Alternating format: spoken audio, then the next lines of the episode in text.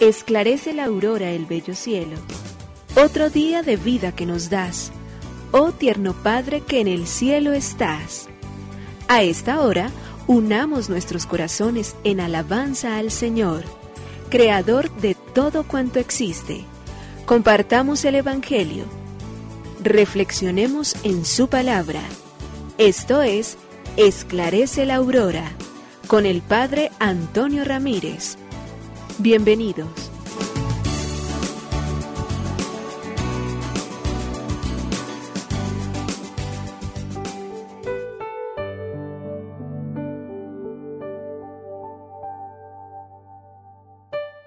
Bueno, muy buenos días. Hoy el lunes 19 de septiembre del año 2022.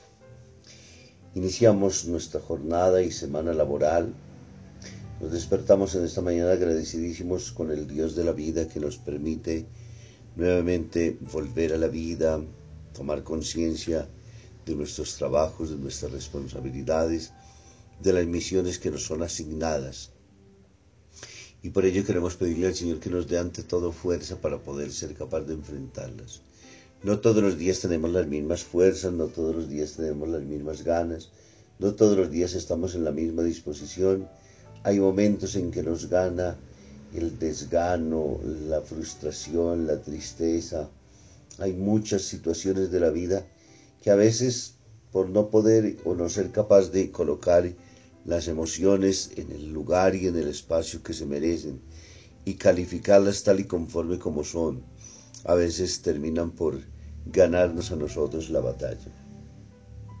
La invitación de este día es en que seamos dueños de esos momentos, de esas emociones, de esas situaciones, de esas circunstancias en las cuales vamos caminando absolutamente todos y vamos descubriendo y entendiendo entonces de que la vida y la existencia nuestra debe estar cargada de optimismos, de capacidades de superación, de resiliencia en la vida para poder enfrentar las tareas, volver a comenzar nuestras misiones, darle el justo orden absolutamente a todas las cosas, no permitir que seamos a veces vencidos por las fuerzas y las cargas penosas y difíciles, sino al contrario, siempre sobrepuestos a todas ellas.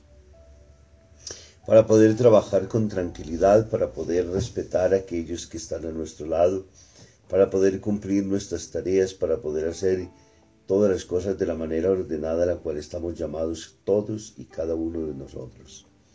Por eso la virtud y la gracia necesaria de poder hacer que el camino que vamos guiando y que va construyéndose en nuestra existencia pueda ser entonces el del entusiasmo, el del gozo, el del fervor, la búsqueda todos los tiempos y en todos los momentos siempre de bienestar, de camino tranquilo y sereno, de luchas cada vez entonces mejor enfrentadas, de situaciones cada vez resueltas y ante todo y por encima de todo siempre de relaciones que nos construyan y nos ayuden para ser los buenos hermanos, los buenos hijos, los buenos compañeros, los que justamente debemos por todos los medios trabajar, buscar y luchar.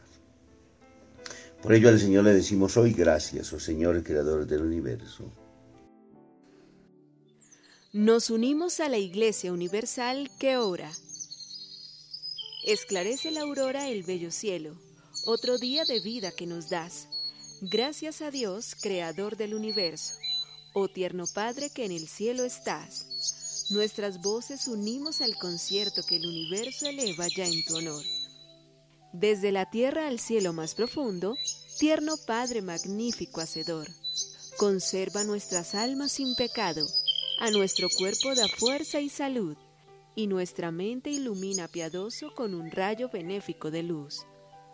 Por nuestra amada patria suplicamos, por la iglesia elevamos oración, por nuestros amados padres y familia, siempre dichosos los hagas tú, Señor.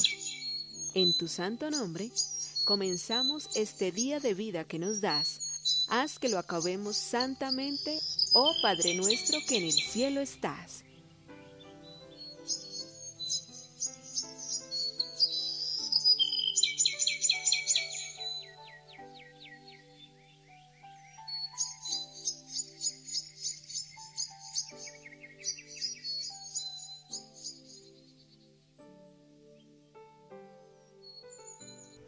El libro del tesoro. En un pequeño poblado de Persia durante el reinado del gran Shah Seljuk vivía una viuda con su único hijo, Uruk. Eran muy pobres. Un día cuando Uruk cumplió los 18 años, su madre, intuyendo quizás la proximidad de su muerte, lo llamó a su hijo y le aconsejó. Nos ha costado mucho vivir porque somos pobres, pero te confío una gran riqueza, este libro. Me lo dio mi padre, que a su vez lo heredó de sus antepasados. Contiene las instrucciones precisas para llegar hasta el gran tesoro. Yo no he tenido tiempo ni fuerzas para leerlo, apenas en mis ratos libres pude enseñarte a leer. Sigue tus instrucciones y serás muy rico. Al poco tiempo la viuda murió. Superado el dolor de la muerte de su madre, Uruk comenzó a leer aquel voluminoso libro antiguo y tan valioso. El libro se iniciaba con una curiosa advertencia. Si quieres llegar al tesoro, lee este libro página a página. Si vas inmediatamente a la última página, el libro se desvanecerá como por arte de magia y nunca lograrás nada.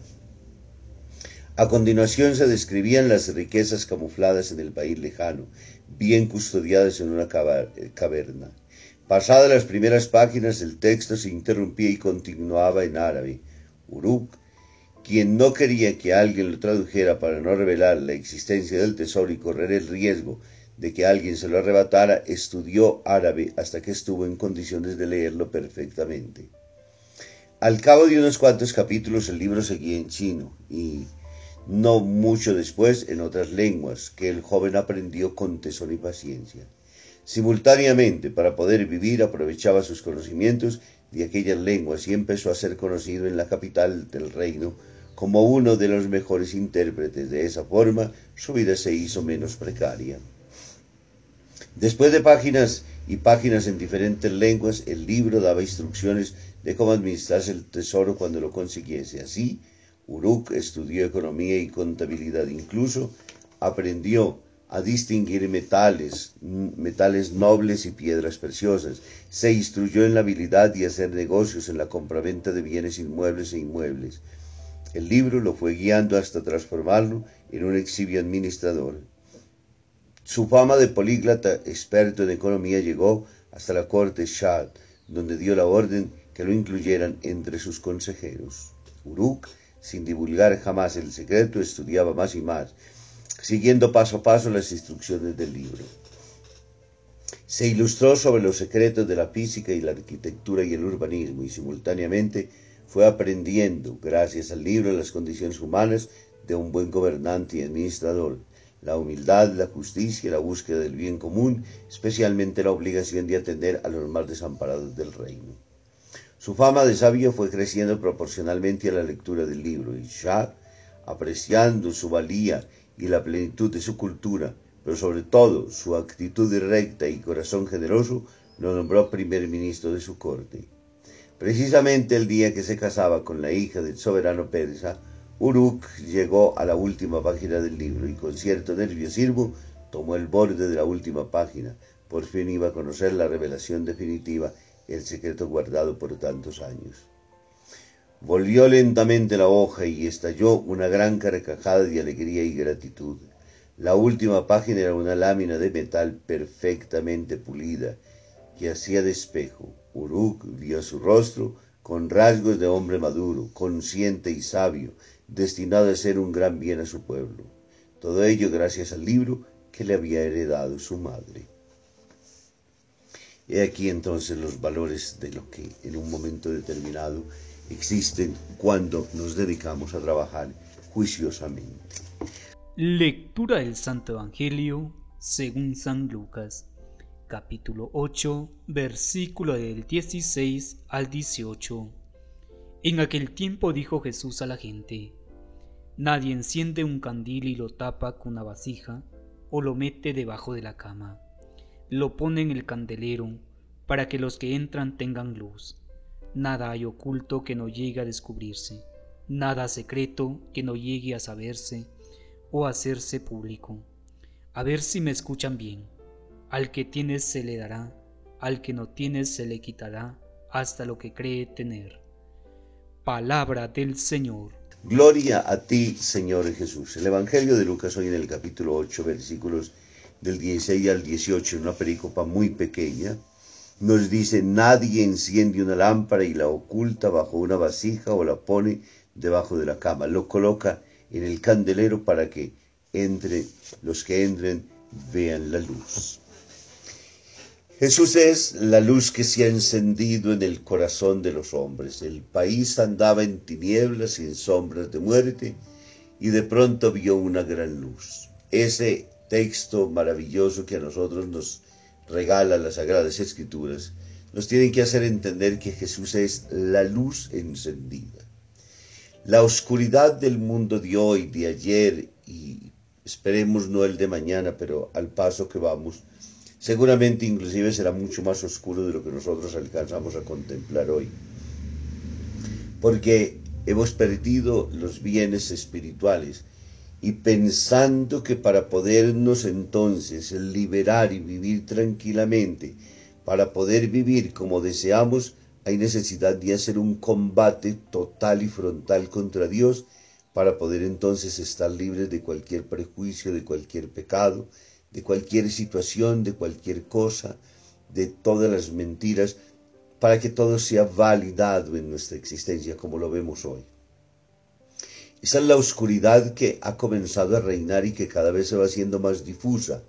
El relativismo moral, las mentiras entonces finalmente que se convierten en verdades, la, el cambio de paradigmas el dejar de reconocer la ley de Dios, el alejarnos todo el tiempo de esa verdad que ilumina, de pensar que nuestras pobres y pocas a veces capacidades son la revelación absoluta, jugamos al plano de querernos hacer dioses y no de obedecer a Dios.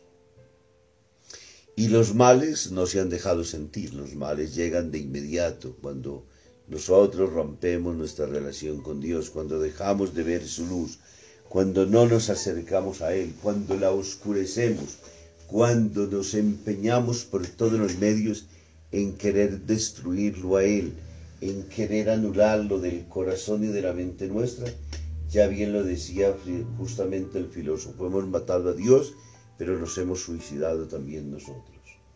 ¿Por qué? Porque lejos de Él en medio de esta oscuridad no queda absolutamente nada que nosotros podamos buscar, que nosotros podamos encontrar como bien y particularmente como orientación, como brújula que nos pueda guiar. Por ello, el reclamo de Jesús. Ha venido una lámpara que se ha encendido, una lámpara que debe ser puesta en lo alto para que ilumine a todos los de la ciudad, para que vea y veamos la oscuridad que hay en nosotros la oscuridad que hay en torno a todo este mundo que nos rodea y decidamos finalmente con conciencia y claridad obrar según su voluntad. Que nos bendiga el Padre, el Hijo y el Espíritu Santo. Muy feliz día para todos.